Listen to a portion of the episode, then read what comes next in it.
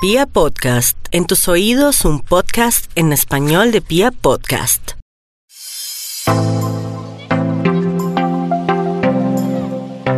Hola a todos, bienvenidos a su programa Los Cazadeportes. Hoy con su podcast referente a los deportes más extraños o más curiosos que tenemos alrededor del mundo y pues tenemos aquí a los contertulios de la semana pasada. Tenemos al señor Alejandro Tulalande. ¿Cómo vamos? ¿Qué más, Perú? ¿Cómo vamos? Bien, bien. ¿Cómo la ha tratado esta semana? Bastante bien, ahí averiguando bastante sobre el tema que vamos a tratar hoy. ¿Y lo dejó pensando el programa de los perros calientes? Bastante, bastante, intentando averiguar un poquitico, a ver qué se puede conocer acá en Colombia, a ver si, si algún día me presento yo a comer.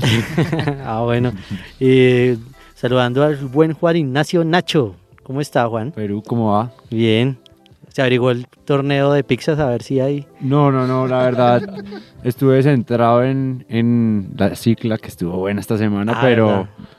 pero acá venimos a hablar de lo que nos gusta, de los deportes extraños, entonces la vez pasada dijimos un poco que los espectáculos de los animales nos llamaban la atención, ¿no? Sí, sí, vamos. Entonces hoy Hoy tenemos tenemos una sorpresa. algo ¿no? referente a eso. Ah, bueno. ¿Y Santiago? ¿Qué más, Santiago? ¿Qué tal, José? Muchas gracias. ¿Cómo le fue esta semana, No, Santiago? muy bien, mucho movimiento, movimiento. Siguió viendo usted es el fanático número uno ahora de, lo- de los concursos de perros calientes. No, pero sí sería bueno ver que con nuestros platos típicos que, que encontramos. Vamos a buscar, un- toca buscar una, una competencia de comida, ¿no? Sí, pues sí, que ya saben que bienvenidos a, a- si ustedes hacen concursos de competencia de comida aquí en nuestro país, pues bienvenidos. ¿no? Bienvenidos. Bueno, voy a empezar por Alejandro.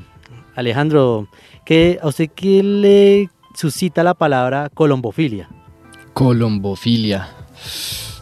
No, estaría muy seguro. Colombia, pues de Colombia y filia. No sé, no sé, yo la asociaría de pronto como con una enfermedad, pero no, No, no, no, no le vea. no sé qué es la Juan, palabra. colombofilia, ¿qué, qué le suena? Las palomas. ¿No le suena ahí? Dejémoslo en las palomas En y las se va a ir abriendo el tema. Claro, Esa es claro. la idea, ¿no? sí, es la idea, totalmente. Y Santiago, no sé, suena como a Colón, como... o sea, alguna extraña, uno decía parafilia, como se está haciendo. Sí, que- sí, se oye algo raro. Bueno. Apenas dijeron filia, yo dije, uh. Uh. bueno, pues les cuento, la colombofilia es el arte de... Es un arte, empezando por todo, se define como un arte, es algo que vamos a discutir un poquito acá, eh, de adiestrar palomas, columbus, de paloma en latín, y filia de amor. Columbus es paloma. Sí, columbus es paloma. usted. Datazo, datazo. Ca- cada programa están votando buenos datos. Sí, no, Sí, eh, impresionante. Yo, yo dije que tocaba ir desarrollando el tema, es que va muy apresurado. Pero muy, lo vi muy bien en latina usted, Juan Ignacio. No, me- se me desarrolla mejor el, el español. Nacho, ¿Y tiene una, Nacho tiene una afección con las palomas. Eh, sí, yo mi creo que debe en ser mi por casa, eso. Mi casa sufro harto con ellas. Tengo todas las mañanas el despertador de... Uh, Pero bueno, entonces listo, pues para introducir ya a los, a los radio escucha, bueno, a los podcast escuchas, es el arte de, las palomas. ¿Ustedes qué, qué piensan? Es un, es un deporte también que, es, que parece que nació a finales del siglo XIX. ¿Y ustedes por qué creerían? O sea, si es un deporte, ¿con- ¿por qué creen que es un deporte? ¿Y por qué creerían que nació a finales del siglo XIX?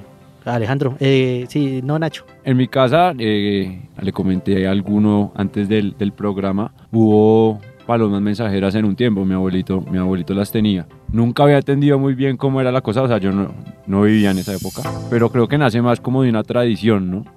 Como lo que decíamos ahorita del, del toreo, de la pelea de los gallos, el ahorita no, sino en el programa pasado, eh, de la pelea de los gallos, nace más como una tradición. Ese no sabría si convertirlo en un deporte porque ya lo realiza, es un, un animal, ya se- o ya el deporte tal vez sería un poco el arte de adiestrar, pero, pero ya como el deporte como tal, como el toreo que sí puede... eh, requiere, requiere pues un, un entrenamiento físico, un desgaste pues mental, un desgaste, bueno, todo lo que requiere. Yo creo que nace más de ahí, ¿no? De una tradición, pues me parece algo llamativo que haya carreras de eso. Entonces, sigamos pues con, con las carreras a ver qué, qué es lo que pasa con las palomas, ¿no? Sí, pues la, la cuestión acá, las palomas, o sea, uno pensaría que, bueno, uno, carreras de perros, de domésticos, sí, de animales domésticos, Pero una carrera de palomas, la logística, ¿cómo, ¿cómo es? O sea, realmente, y bueno, y pensar que hay toda una tradición de adies- adiestrar palomas, que bueno, que en algún momento se usaban como correo, pero ahora, o sea, bueno, aparte de que nos sirven para el correo, uy, ¿y qué tal si hacemos competencias con ellas? Ahora ya no me imagino las palomas diciendo como, ¿qué? ¿Qué van a hacer con nosotros? Como que inventaron el WhatsApp y ahora llegó donde trabajo.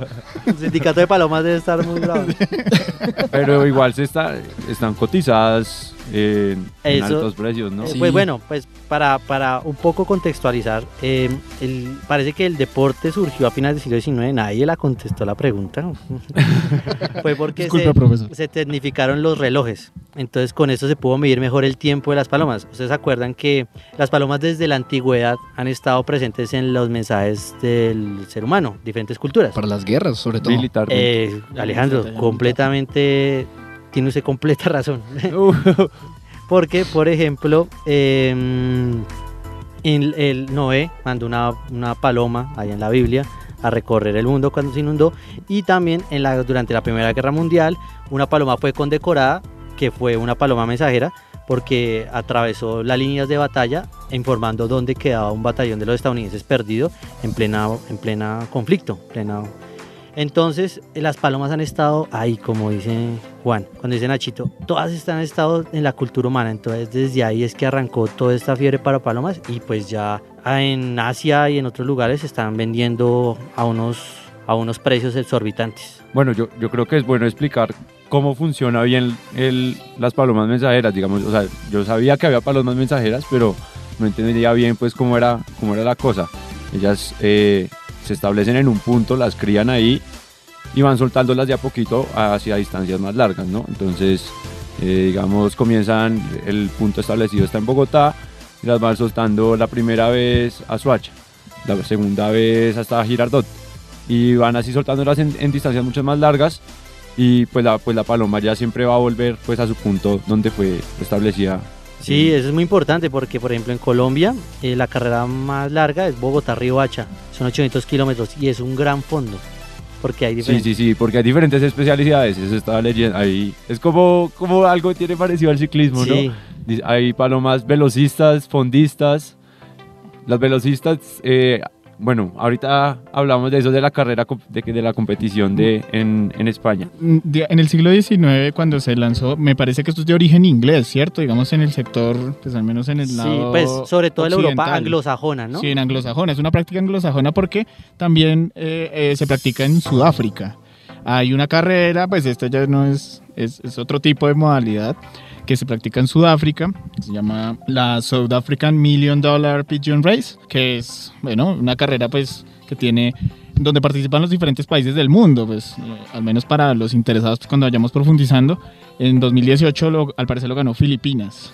O sea, cada país tiene su, Increíble, su- ¿no? su representación Filipinas. de palomas y también eh, y también bueno pues ah, lo más interesante es saber pues cómo debe ser un entrenamiento de palomas y digamos si, si hay algunas normas algunas algunos como requisitos o como cómo decirlo como el, es el, el arbitraje de estas carreras no Sí, eh, Alejandro tiene la fecha de fundación de la, de la, de la Royal. Royal Pigeon Racing Association. eh, efectivamente, es el 18 de marzo de 1896.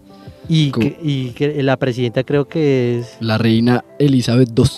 Increíble, ¿no? O sea, lo que hice, bueno, para Es complementar algo un poco. tradicional. Sí, y creo que la Federación Internacional de este, bueno, de estas, de este, porque no sé si lo que dice, lo que dice Nacho es verdad, no será un deporte olímpico, pero pues es una asociación de personas que crían las palomas y como que le tienen mucho amor. Esa asociación tiene la su sede en Bélgica, porque Bélgica parece que vende las palomas más caras. Sí. Eh, hace poquito creo que un chino pagó 300 mil dólares por, 350 mil dólares pagó el chino. Imagínense, y estaba leyendo que parece que hay secuestradores de palomas que están en plena competencia y, y tratan de capturarlas para después pedir rescate. pero al final la otra pregunta digamos salen por grupos por grupos Es que creo o- que- Hay diferentes modalidades. Sí, lo que dice Juan. Eh, por ejemplo, hay una que mm, primero que tiene un as, un as, entonces es una paloma. Entonces la sueltan como primero. Y después usted tiene como cuatro palomas o cuatro competidores que van detrás de él. Entonces son diferentes estilos eh, para ver cuál llega porque hay 60% de probabilidades que llegue la palomita porque hay... se hay- cansa se vuela o- No, hay muchos riesgos. Eh, dicen que el, el mayor riesgo son las, son las aves que las pueden cazar De rapiña. de rapiña. Entonces eh, dicen que los halcones, eh, el- las águilas también, dicen que pueden interferir en su vuelo. Entonces, eh, ellas, como le decía ahorita, hay diferentes categorías. Hay, hay unas que salen por pelotones, por decirlo así, de 2.500. A otra que sale por de 10.000 hasta 30.000 pel- pe- o sea, de solo palomas. Eh, en esos casos, eh, cuando se contabiliza la, llegada, dice que llegan menos del, del 40% de, de las palomas que salieron. Porque muchas se que el frío las coge o las coge una lluvia, se mueren porque no, no saben dónde encontrar comida. Igual es alto el índice de Eh, palomas que no llegan. Más del 50%. Claro. Claro. Es bastante. Como una Y- maratón casi. Sí, y además que cuesta, yo veía, cuesta aproximadamente 200 euros eh, u- alimentar, eh, conservar un, un palomar eh, mensualmente. Entonces imagínense la, la inversión anual. Y los premios de más o menos cuán- cómo son o cómo se premian los... Creo que ellos tienen unos patrocinadores y tienen asociaciones, por ejemplo, la Million. eh, claro, eh, sería la Asociación Sudafricana como también está la Asociación Royal. Sí, pero todos los, todas las asociaciones contribuyen para pagar eso y las inscripciones son un poco costosas, son como de 300 euros por, por participantes. Entonces, o por equipo, toca mirar ahí. Tremendo. Sí, en Colombia eh, hay una historia increíble con una paloma. Eh, un señor que se llama eh, Gutiérrez. Es un señor que junto a Wilmar Ochoa son los más famosos de aquí de, Bogotá. Y él dice que mm, él soltó una paloma en una competencia en Riohacha hace como unos 10 años. Y entonces pensó que la paloma se había muerto. Y ocho años después la paloma vino a llegar a, a su palomar. Entonces parece... Ocho años. Imagínense la- el, el nivel de, mm, de como de sujeción de estos animales con su, con su hogar, que es lo que los invita y lo que has despertado que los seres humanos las manipulen desde, desde tiempos tan remotos como Igual, el arca de Noé. igual también es sorprendente el tiempo de vida que también aguantó esta paloma. Duró perdida ocho años y ocho años ahí estuvo y llegó después. Sí, un poder de superación. Uno, uno ve varias palomas que se mueren de cualquier forma. muy No, fácil. claro, y digamos las palomas que tenemos, al menos las, las de nuestras ciudades, pues son palomas que, bueno, pues... Es que, que son diferentes tipos. Esa, esa creo que no corresponde a la... Es una paloma, no es una paloma mensajera. Esa sí es como otro tipo. es- estas dan clasificadas. hay una Claro, hay una, hay una cuestión de raza, ¿no? Sí. También de... del... Por ejemplo, las palomas caras parece que no las compiten porque se las roban. Entonces, pues arriesgar una paloma de 300 mil dólares, no. Entonces, lo que hacen es que sea cemental. Bueno, yo conseguí ahí un datico también acerca de la, de la asociación británica y es el show del año. Se realiza es en? Blackpool, Inglaterra, todos los eneros de, de todos los años. Pueden creer que este es el, el mes y el evento que más gente hace que concurra Blackpool en Inglaterra. Alrededor de 25 mil personas se mueven hacia Blackpool a ver eh, este evento de palomas que dura dos días. Para la cultura británica, al parecer, es algo impresionante. La idea y la invitación es que sigamos eh, aprendiendo un poco más del mundo del- de las palomas y pues de las carreras de animales, que bueno, creo que hay más, entonces de pronto en, en un programa futuro volveremos con alguna carrera eh, de alguna especie diferente a la paloma. Eh, muchas gracias muchachos, muchas gracias Tula, Gracias, Perú. muchas gracias Juan. A usted, Perú. Muchas gracias Santiago. Gracias, José Luis. Bueno, y esto fue su programa Los Casa Deportes. Chao.